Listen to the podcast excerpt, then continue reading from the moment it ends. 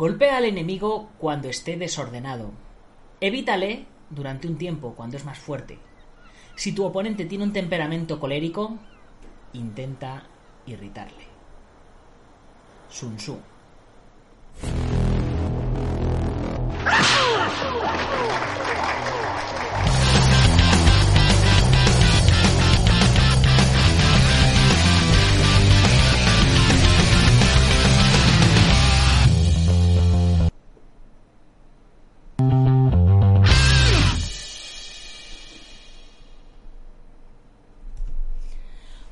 Días, buenas tardes o buenas noches, dependiendo de dónde nos estés viendo o oyendo. Soy Nacho Serapio, fundador de Dragon.es y te doy la bienvenida a un nuevo episodio más de la edición de verano de Dragon Magazine, tu programa de artes marciales y deportes de contacto.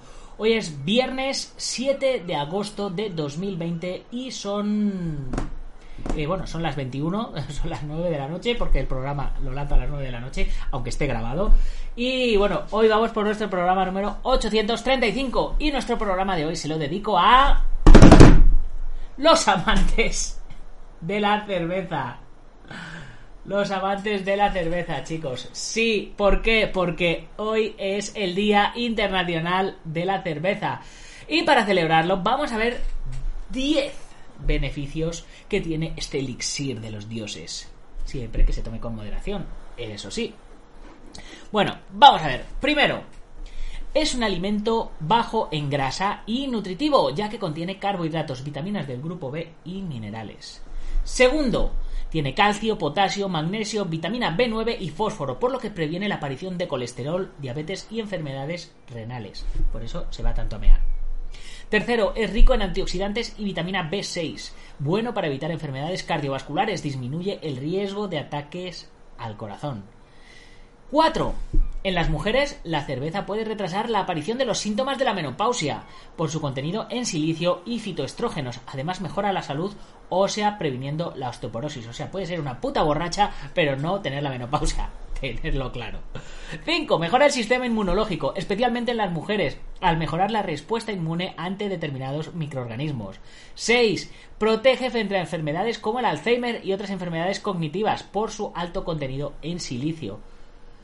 7. Prolonga la vida por sus propiedades antioxidantes, evitando el envejecimiento celular. 8. Muy importante para nosotros, recuperación para deportistas. Favoreciendo la hidratación y la recuperación hace que sea más rápida. Un vaso de cerveza después de una buena sesión de entrenamiento tiene muchos beneficios físicos y psicológicos. Ya sabéis aquello de tomarse la cervecita después de entrenar, pues parece que es bueno, pero eso, tomarse la cervecita, no tomarse las cervecitas. 9. La cerveza sin alcohol es beneficiosa para las mujeres embarazadas por su alto contenido en ácido fólico.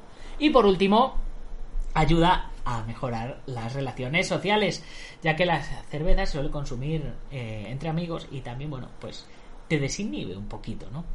Así que fijaros la cantidad de contenido bueno que tiene la cerveza. Pero eso sí, como, como decimos, nos paséis, chicos, nos paséis, que también todo yin tiene su yang, esto también tiene su lado malo, ya lo sabéis.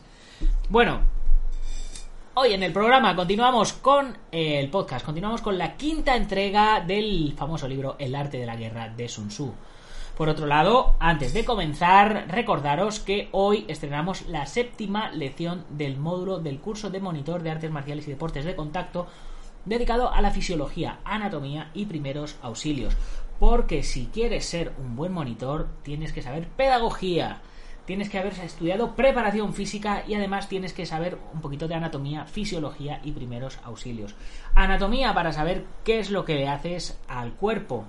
Fisiología para saber cómo funciona el cuerpo, por lo que haces, qué consecuencias puede tener, etcétera, etcétera. Y primeros auxilios por si te pasa algo en el tatami, eh, que sepas cómo atender a los chavales antes de que lleguen eh, los servicios profesionales médicos.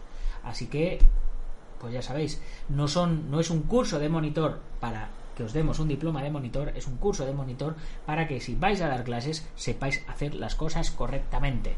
Y a las 18 y 18 en el blog hemos estrenado también un interesante artículo de esos de cine marcial de nuestro compi Iván Fernández Ronin. Ya sabéis, esos artículos que son auténtico oro. Ya lleva dos libros publicados Iván Fernández el primero sobre la Bruce Plotation y el segundo sobre Sokosugi.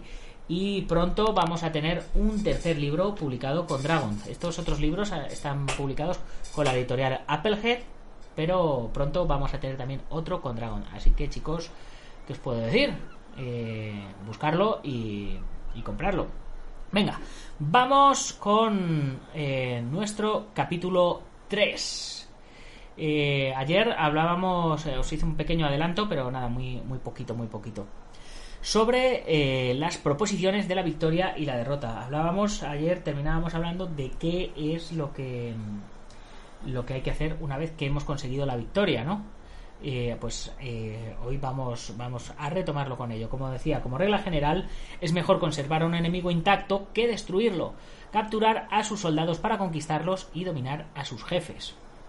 Un general decía, practica las artes marciales, calcula la fuerza de tus adversarios, haz que pierdan su ánimo y dirección, de manera que aunque el ejército enemigo esté intacto, sea inservible. Esto es ganar sin violencia. Si destruyes al ejército enemigo y matas a sus generales, asaltas sus defensas disparando, reúnes a una muchedumbre y usurpas un territorio, todo esto es ganar por la fuerza. Es decir, que, que si, si vamos directamente a por el enemigo, eh, pues podemos evitar una serie de problemas. Vamos a, vamos a repetirlo. Practica las artes marciales. Es decir, estate preparado. Calcula la fuerza de tus adversarios. Estudia a tus adversarios. Haz que pierdan su ánimo y dirección. Desmotívalos.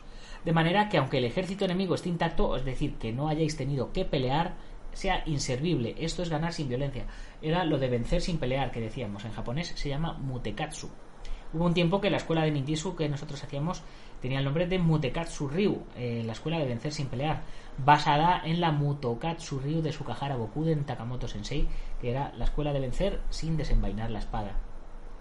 Si destruyes al ejército del enemigo y matas a sus generales y asaltas sus defensas disparando y reúnes una muchedumbre y usurpas el territorio, todo eso es ganar por la fuerza. Ganando por la fuerza siempre vamos a tener bajas.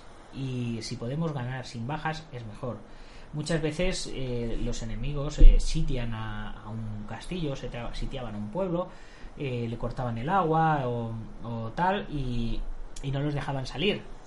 Y cuando ya llevaban varios días, trataban de parlamentar con, con los con los soldados del ejército que estaban dentro del castillo. Y claro, y les decían, mira, no vamos a pelear, os vamos a dejar sin abastecimiento hasta que la población empiece a morirse. podéis aceptarlo o podéis uniros a nosotros, pasarnos vuestras tropas, que se vengan con nosotros, porque nosotros realmente no veníamos aquí, solo queríamos estar aquí unos días, íbamos de paso, pero si os unís a nosotros, eh, pues eh, la población va a quedar intacta, van a poder seguir comerciando, van a poder seguir trabajando, formáis parte de nuestro país ahora, pero nosotros nos llevamos al ejército y con lo cual eh, está salvando a la nación, ¿no? Está salvando al castillo, está salvando a la población. Y un buen general, pues normalmente decía, vale, prefiero perder a los soldados que a lo mejor vuelven que no, que no que masacren a todo el pueblo, ¿no? Por esto, los que ganan todas las batallas no son realmente profesionales. Los que consiguen que se rindan impotentes los ejércitos ajenos sin luchar son los mejores maestros del arte de la guerra. Los guerreros superiores atacan mientras los enemigos están proyectando sus planes y luego deshacen sus alianzas. Es decir, los guerreros superiores atacan mientras los enemigos todavía están haciendo los planes y luego ya deshacen las alianzas. Por eso un gran emperador decía, el que lucha por la victoria frente a espadas desnudas no es un buen general. La peor táctica es atacar a una ciudad. Asediar, acorralar una ciudad solo se lleva a cabo como último recurso. Emplea no menos de tres meses en preparar tus artefactos y otros tres para coordinar los recursos para tu asedio. Nunca se debe atacar por cólera y con prisas. Es aconsejable tomarse tiempo en la planificación y coordinación del plan. Esto es lo mismo que os decía yo en, los otros programas anteriores. Teniendo un buen trabajo previo, un buen training camp, un buen entrenamiento, una buena preproducción en el caso de la peli y tal, pues cuando llegue la hora del rodaje, cuando llegue la hora de la batalla, cuando llegue la hora de la pelea, todo va a ir mucho más rápido y mucho mejor porque eh, te has preparado. Eh, por lo tanto, eh, un verdadero maestro de las artes marciales vence a otras fuerzas enemigas sin batalla, conquista otras ciudades sin asediarlas y destruye a otros ejércitos sin emplear mucho tiempo. Un maestro experto en artes marciales deshace los planes de los enemigos, estropea sus relaciones y alianzas, le cortas los suministros o bloquea su camino, venciéndole mediante estas tácticas sin necesidad de luchar. ¿Veis lo que, lo que, os, estaba, lo que os estaba diciendo precisamente hace un momento? Es imprescindible luchar contra todas las facciones enemigas para obtener una victoria completa, de manera que su ejército no quede acuartelado y el beneficio sea total. Esta es la ley del asedio estratégico. La victoria completa se produce cuando el ejército no lucha, la ciudad no es asediada, la destrucción no se prolonga durante mucho tiempo y en cada caso el enemigo es vencido por el empleo de la estrategia. Fijaros el énfasis que le meten al tema de la estrategia. Es que con, una buena planificación, con, un buen coco ahí pensando, eh, se consigue se consigue todo como, como mucho más fácil, ¿no? Em, la victoria completa se, se, se, produce, vuelvo a repetir, cuando el, el ejército no lucha. La ciudad no es asediada, la destrucción no se prolonga durante mucho tiempo y en cada caso el enemigo es vencido por el empleo de la estrategia. Así pues, la regla de la utilización de la fuerza es la siguiente. Si tus fuerzas son 10 veces superiores a las del adversario, rodéalo. Si son 5 veces superiores, atácalo. Si son 2 veces superiores, divídelo. Si tu fuerza son 10 veces superiores a las del adversario, rodéalo. Si son 5 veces superiores, atácalo. Y si son 2 veces superiores, divídelo. Si tus fuerzas son iguales en número, lucha si te es posible. Si tus fuerzas son inferiores, mantente constantemente en guardia, pues el más pequeño fallo te acarrearía las peores consecuencias. Trata de mantenerte al abrigo y evita en lo posible un enfrentamiento abierto con él. La prudencia y la firmeza de un pequeño número de personas puede llegar a cansar y a dominar incluso a numerosos ejércitos. Aquí, eh, si nos vamos al, combate singular, hablando de fuerzas y demás, vamos a pensar que las fuerzas pueden ser su técnica de puños o su técnica de piernas o su técnica de suelo, etcétera, etcétera. Si eres bueno en todo, pues eh, lo, vas a, lo vas a vencer fácil. Si eres malo en determinados aspectos, por un lado con estrategia tienes que disimularlo y por el otro lado irle neutralizando los sitios en los que él sea mejor para eh, que peleéis en el campo en el que vosotros eh, evidentemente sois más hábiles. Este consejo se aplica en los casos en que todos los factores son equivalentes.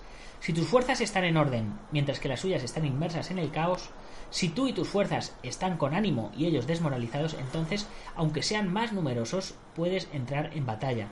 Si tus soldados, tus fuerzas, tu estrategia y tu valor son menores que las de tu adversario, entonces debes retirarte y buscar una salida. Es decir, a, igualdad de, combate físico, por ejemplo, los dos sois más o menos igual de buenos, eh, tienes que desequilibrarle mentalmente. Tienes que hacer o que se encabrone, o que se precipite, o que se ponga nervioso, o que se distraiga. Eh, no, sé si me, no sé si me explico. Una estrategia muy buena puede ser que tu coach te esté gritando lo que tienes que hacer de tal modo que lo, que lo oiga el, eh, el peleador otro y crea que lo, que lo vas a hacer, ¿no? O sea, tu coach a lo mejor te puede estar diciendo una serie de cosas, pero tú no vas a hacer eso. Pero el otro, sin embargo, sí cree que va a hacer eso, le estás distrayendo.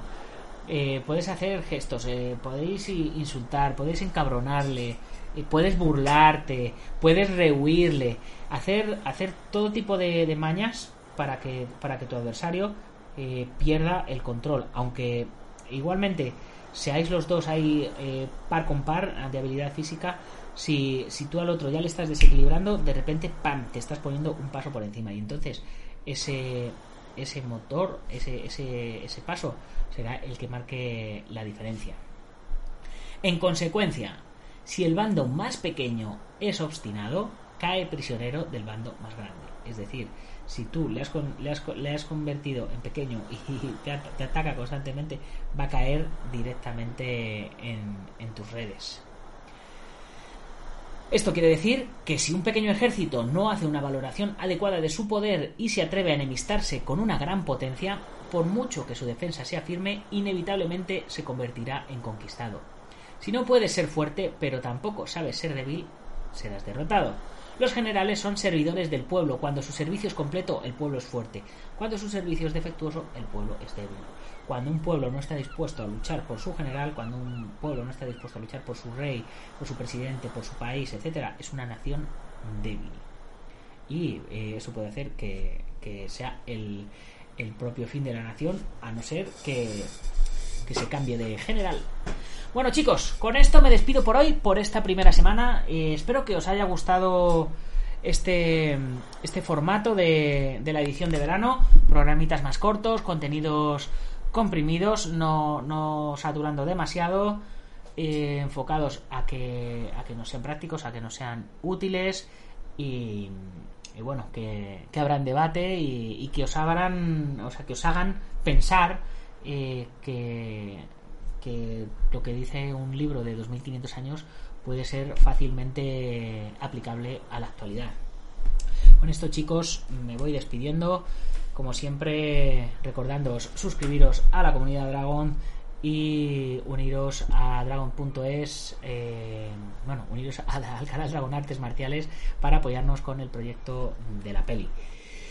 Y como siempre mencionando a nuestros patrocinadores, IPM International Martial Unión, eh, Sihan Marín con Buen Kidoyo, en Yuncos Toledo, Antonio Delicado de la Mitos Internacional Coso Ryukempo Asociación, Joaquín Valera de Janmin Yohapkido, Taz Academy de David Armendariz, Guamai.net, eh, Alberto Hidalgo, que siempre le tenemos por aquí, que no se pierde una y Ubentex, plataforma número uno de gestión integral de torneos. A todos ellos muchas gracias porque sin vosotros esto no sería posible.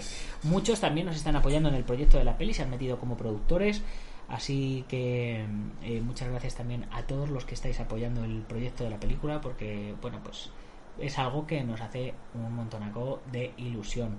Eh, estamos entrenando a tope, estamos con la preproducción, estamos viendo temas de cámaras, temas de localizaciones, temas de guion, en fin, es, otro rollo totalmente diferente porque eh, todo lo que se ve en la pantalla pues detrás tiene mucho mucho trabajo. Yo, yo por ejemplo, eh, para hacer el podcast, todo esto que parece muy sencillo tiene un currazo detrás para que para que lo pueda hacer, que aparezca la imagen, que ahora desaparezca la imagen, bueno pues todo esto pues tiene mucha preproducción para que ahora pueda pueda salir. Bueno, no me enrollo más. Eh, a todos muchas gracias. Si os ha gustado el programa, compartirlo con vuestros amigos, si no compartirlo con vuestros enemigos.